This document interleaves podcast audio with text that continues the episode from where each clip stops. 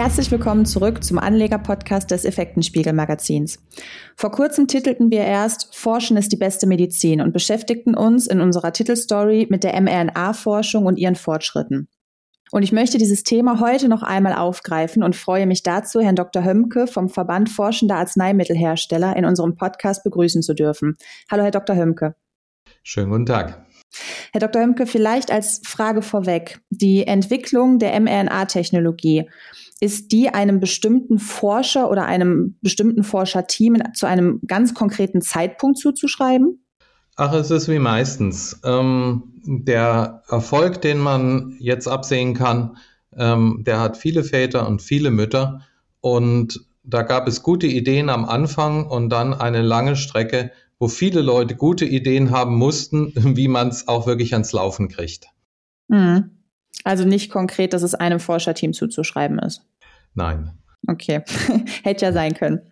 Aber man hat zumindest das Gefühl, dass die mRNA-Impfstoffe oder die Therapien erst mit der Corona-Krise wirklich Thema wurden. Und das ist aber ja nicht so, sondern es wird bereits seit Jahren beziehungsweise Jahrzehnten in diesem Bereich geforscht. Auch wenn nicht unbedingt an Corona. Gab es denn einen eigentlich ursprünglich bestimmten Einsatzbereich der mRNA-Therapie, der anvisiert wurde?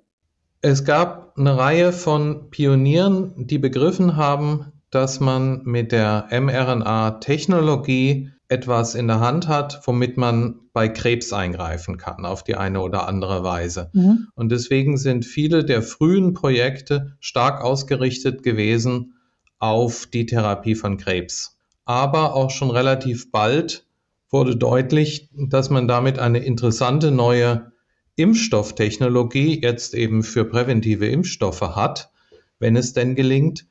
Man hat ja bei der SARS-Epidemie 2002, 2003 gemerkt, dass man zwar ganz gut in Impfstoffforschung ist, aber mit den damaligen Techniken nicht besonders schnell. Und es war klar, wenn man nochmal so einen Fall hat, und nun haben wir ja genau so einen Fall, dann braucht man Technologien, mit denen man viel, viel schneller zu einem Impfstoff kommt. So. Und auch da wurde bald deutlich, dass Messenger-RNA hier vielleicht eine mögliche Lösung ist. Und man hat jahrelang auch darauf hingearbeitet. Und man hat auch gesehen, dass das vielleicht für die Behandlung von bestimmten angeborenen Stoffwechselstörungen eine interessante Möglichkeit ist. Insofern hat man relativ bald diese drei Felder gesehen. Hm. Und um jetzt noch mal kurz auf Corona zurückzukommen, durch die recht schnelle Zulassung hatte man ja jetzt doch dann, ja, wuchs eine gewisse Skepsis, sagen wir es mal so. Und es fiel in diesem Zusammenhang immer wieder der Begriff von Gentherapie. Jetzt haben wir ja schon darüber gesprochen, dass bereits jetzt seit Jahrzehnten daran geforscht wird und auch schon bei der SARS-Welle, ja, ich sag mal, in diesem Bereich versucht wurde, einen Impfstoff zu entwickeln. Und wir wissen auch, dass es sich bei mRNA um Botenstoffe handelt. Könnten Sie unseren Hörerinnen und Hörern trotzdem noch einmal vielleicht kurz das Verfahren erläutern, wie diese Impfstoffe wirken? Ja.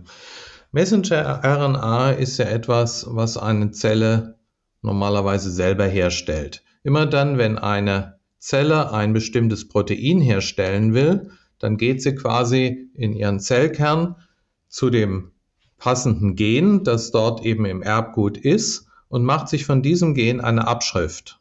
Diese Abschrift ist eben genau eine Messenger-RNA. Diese Abschrift wird dann aus dem Kern wieder raustransportiert in den Rest der Zelle und dort dient das als Bauplan, als Arbeitsanleitung für die Herstellung eines bestimmten Proteins. So, die Idee jetzt war, kann man das nicht auch künstlich machen? Kann man nicht eine Zelle dazu kriegen, dass sie ein bestimmtes Protein herstellt, das sie normalerweise nicht machen würde, indem man eben so eine RNA künstlich im Labor herstellt und dann irgendwie in diese Zelle hineinbekommt? So, und genau das ist mittlerweile eben möglich. Man stellt diese Messenger-RNA genauso her, dass es eben die Anleitung für ein bestimmtes Protein ist Spike-Protein von Covid-19 oder irgendwas anderes.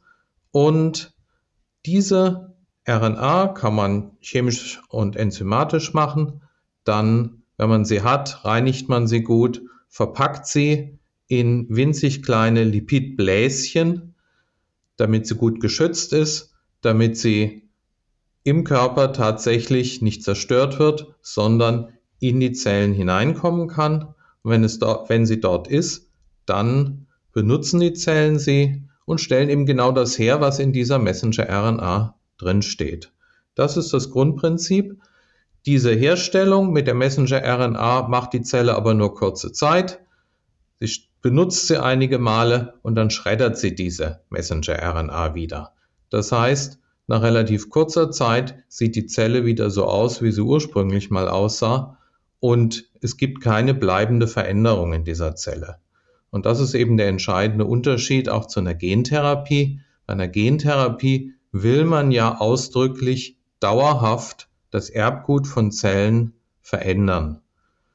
Messenger-RNA kommt nur in die Zellen, sorgt dafür, dass die Zelle was macht und ist nach kurzer Zeit wieder weg. Und kommen daher dann auch diese ähm, Vorschläge von Nachimpfungen schon nach einem halben Jahr? Also ist das darauf ähm, bezogen? Na, das, das hat andere Gründe. In diesem Falle, wenn es jetzt ein Impfstoff ist, ist es ja so, dass die Zellen benutzt werden, damit sie eben vor Ort im Körper quasi eben dieses Spike-Protein herstellen, das man sonst früher eben in einen Impfstoff gepackt hätte und dann so dem Körper gespritzt. So. Und jetzt, nachdem das geschehen ist, kommt eine Immunreaktion im Körper in Gang und diese Immunreaktion präpariert eben das Immunsystem für den Fall, dass echte Viren kommen. Und das Immunsystem bei uns ist allerdings leider sozusagen so gebaut, dass es nicht immer eben diese Bereitschaft beliebig lange aufrechterhält. Bei manchen Krankheiten tut sie das, aber bei anderen eben nicht. Da kann es eben auch nach einer Weile quasi wieder schwächer werden in seiner Abwehrbereitschaft. Außerdem kann es natürlich dazu kommen, dass sich Viren verändern und dann ja. eben vom Immunsystem nicht mehr so gut erkannt werden können. Beides ist jetzt eben bei Covid-19 das Thema. Wie lange ist das Immunsystem eben voll reaktionsbereit und ähm, wie lange sehen die Viren noch so aus wie das, worauf das Immunsystem mal vorbereitet wurde? Hm. Und jetzt hört man ja im Moment zumindest Corona-bedingt immer nur die, ja, ich sage jetzt mal die großen Namen wie BioNTech, Moderna oder CureVac. Aber das Forschungsfeld mit mRNA-Impfstoffen oder Therapien ist ja eigentlich viel breiter. Ähm, wie viele Unternehmen forschen denn weltweit bereits seit, ja, seit Jahren in diesem Bereich? Also in der Tat sind BioNTech und CureVac und Moderna die, die großen drei auf diesem Feld. Also sozusagen ähm, richtig große, also die ganz großen Big Pharma Unternehmen haben dazu ähm, lange Zeit noch nichts gemacht. Aber eben diese waren unter den aufstrebenden kleineren Unternehmen schon die, die am meisten und am längsten damit gearbeitet haben. Aber es gibt dann eben doch noch einige mehr, vor allen Dingen in den USA. Und es werden jetzt immer mehr. Es kommen jetzt immer mehr Firmen auch in China beispielsweise mit dazu aber wir sehen auch Firmen eben in anderen Ländern in Europa, mehrere in Großbritannien, eine Firma in Belgien, in der Schweiz gibt's welche und auch in Deutschland werden es jetzt immer mehr Firmen, die auch mit Messenger-RNA arbeiten. Sei es für Impfstoffe, sei es für therapeutische Medikamente. Jetzt sagten Sie gerade, dass ähm, immer mehr Unternehmen auch mit Messenger-RNA-Therapien arbeiten oder daran forschen. Ist das jetzt so eine Art Trend oder ist das jetzt, weil Corona bedingt, ähm, ja, ich sage jetzt mal, die Akzeptanz größer ist, solche Therapien auch einzusetzen? Naja, die vielen Firmen, die es mittlerweile gibt, die, ähm, die gab es auch schon, bevor jetzt der Erfolg gemeldet wurde von BioNTech und Pfizer und von Moderna dass ihre Impfstoffe tatsächlich eine Zulassung haben.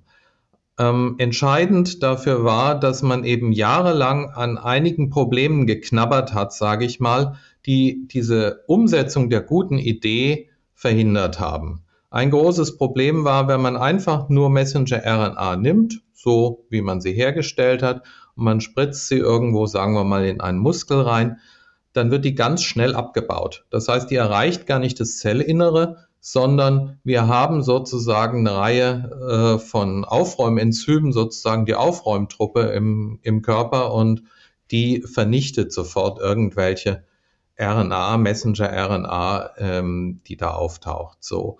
Das zweite Problem, und das ließ sich aber dadurch lösen, dass man die Messenger-RNA einbettet, eben in diese Lipid-Nanopartikel, wie die heißen, also winzige Bläschen, in denen sie gut geschützt sind und diese Bläschen, die kommen eben auch in die Zellen hinein. So. Ein zweites Problem ist, dass die Zellen es durchaus merken, wenn ihnen eine Messenger-RNA untergeschoben wird. Das bleibt nicht unbemerkt und sie können durchaus zwischen eigener und fremder ähm, ein wenig unterscheiden, sage ich mal. Und das kann zu einer heftigen Abwehrreaktion führen, die dann natürlich einerseits, also es ist blöd, man will vielleicht eine heftige Immunreaktion da äh, als Sofortreaktion nicht haben und man will auch natürlich nicht, dass diese RNA dann gar nicht benutzt wird. Das heißt, für viele Anwendungen war es nötig, dafür zu sorgen, dass die Zellen diese RNA auch akzeptieren und keinen Widerstand dagegen leisten. Und auch das musste, da mussten Tricks gefunden werden, wie man das macht, damit ähm, diese mRNA eben akzeptiert wird, chemische Veränderungen. So. Und das hat viele Jahre gedauert, aber nach und nach konnte das eben alles gelöst werden. So, und das hat dann nun wiederum weiteren Firmen gezeigt, jawohl, das Gebiet ist reif, man kennt sozusagen das gesammelte Handwerkszeug, das man braucht, und jetzt kann man sich auch um immer neue Anwendungen dafür kümmern. Und das eben hat dazu geführt, dass noch viele weitere Firmen begonnen haben, sich in das Gebiet einzuarbeiten und eben jetzt an therapeutischen Medikamenten zu arbeiten oder an Impfstoffen. Hm, und wie weit ist man da in diesen Forschungsbereichen schon?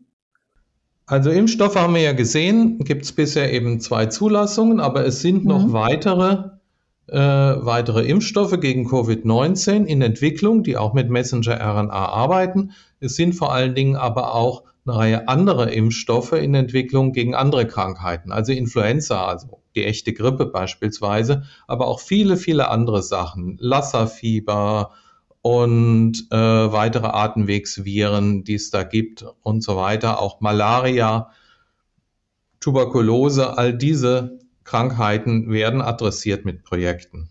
Es gibt aber eben auch etliche Projekte für therapeutische Anwendungen. Vor allen Dingen im Krebsbereich sind sie schon ein gutes Stück vorangekommen. Das weiteste ist die klinische Erprobung in Phase 2. Das bedeutet, diese Therapeutika wurden schon bei einer kleinen Zahl von Patientinnen und Patienten eingesetzt, um zu sehen, ob sie da eine Wirkung erzielen, eine positive Wirkung. Und man hat Wirkungen gesehen, die kann man im Moment noch nicht gut quantifizieren sozusagen, aber man sieht jawohl, da geht tatsächlich was. Der Weg jetzt weiter ist dann, dass man diese Ergebnisse alle auswertet dass man sich auch einen Reim drauf macht, ob man die mRNA-Medikamente möglicherweise sinnvoll noch mit weiteren Medikamenten kombiniert. Zum Teil hat man sie jetzt schon in Kombination erprobt und dann eben wirklich mit großen Zahlen von Patientinnen und Patienten arbeitet, um wirklich zu sehen, wie weit reichen die Effekte, kommen wir damit wirklich weiter als das, was die bisherige Krebstherapie schon kann. Wann ist Ihrer Meinung nach mit einer ersten Zulassung von solchen Therapien zu rechnen? Also es wird noch Jahre dauern. Okay. Es ist sehr unwahrscheinlich, dass wir schon vor 2025 eine Zulassung sehen. Es wird eher später. Wie viel später? Das muss man jetzt einfach abwarten. Da gibt es noch sehr viele Unwägbarkeiten. Krebs ist eine Gruppe von Erkrankungen, die sich alle dadurch auszeichnen, dass sich eigentlich Tumorzellen nicht kampflos ergeben. Mhm. Ähm, man kann mit vielen Therapien etliche töten und viele in ihrer Vermehrung stark bremsen für eine Zeit, aber oft versuchen sie wieder durch Mutationen auszuweichen und entkommen dann dieser Therapie. Und die Ideen, wie man jetzt Krebs anpacken kann mit Messenger-RNA, sind schon wirklich sehr smart. Es ist auch nicht nur eine Strategie, sondern es sind gleich mehrere Strategien, mit denen man da Tumoren beikommen kann. Und insofern sind die Chancen sehr gut, dass man da wirklich nochmal deutlich weiterkommt als das, was man bisher kann. Aber man hat keine Garantie. Man muss jetzt sozusagen auch wieder sehen, ähm, was machen die Tumorzellen in Reaktion mhm. auf diese neuartigen Angriffe, die man eben da mit mRNA-Medikamenten einzeln oder in Kombination mit anderen ähm, erzielt. Hm. Dann vielleicht als abschließende Frage. Ähm, BioNTech-Chef Ugo Shahin ähm, schätzt ja, dass in circa 15 Jahren rund ein Drittel aller zugelassenen Medikamente auf mRNA basieren könnten. Wie sehen Sie die Sache? Also mRNA-Medikamente haben eindeutig eine Reihe von Vorzügen. Mhm. Das eine ist, ähm, man kann sie wirklich für sehr viele, sehr unterschiedliche Aufgaben verwenden. Im Grunde immer, immer da, wo man erkennt, dass in einem, im Körper irgendwo ein Protein fehlt, dass bestimmte Zellen ein Protein bilden müssten, aber sie können es selber nicht. Oder man weiß, ein bestimmtes Proteinhormon könnte jetzt die Lage im Körper positiv verändern. Oder eben man will impfen und beim Impfen spielen eben Proteine auch eine zentrale Rolle und so weiter. Überall da lohnt es sich zu überlegen, kann ich hier mit Messenger-RNA was ausrichten, indem ich mithilfe dieser Messenger-RNA bestimmte Zellen, meinetwegen in der Leber oder an anderen Stellen, eben ähm, ertüchtige, damit sie zumindest für eine Zeit lang ähm, die fehlenden Proteine machen können. Das ist wirklich sehr, sehr breit einsetzbar. Wir können an Mukoviszidose denken, wo eben Lungenzellen ein bestimmtes Protein nicht haben. Sie können eben äh, natürlich auch an alle möglichen ähm, Leberkrankheiten, wo bestimmte Sachen fehlen oder bestimmte Sachen nicht abgebaut werden können und sich der Körper deswegen selber vergiftet. Und all sowas können Sie denken. So. Das ist stark und spricht sehr dafür, dass man es auch in ganz unterschiedlichen Gebieten probieren wird. Auch Herz-Kreislauf. So.